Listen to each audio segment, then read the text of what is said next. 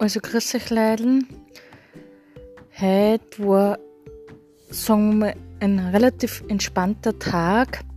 Ja, ich fahre heute nur nach St. Pölten und schlafe heute bei Niklas und Alex in der Wohnung.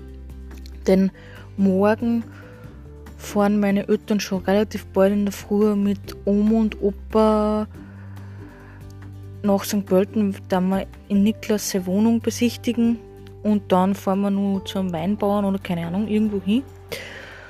Und ja, und jetzt dort ähm, werde ich dann mich zusammenpacken oder ich werde eh spät fahren. Aber dass das heute mal erledigt ist, das mit dem Podcast. Und dann ähm, werde ich den restlichen Abend hoffentlich genießen in St. Pölten und dann einfach eine schöne Nacht haben in St. Pölten. Hoffentlich schlafe gut. Ich glaube aber schon. Und dann ist morgen Sonntag und übermorgen ist schon Montag. Bis dann. Für euch. Bis bald.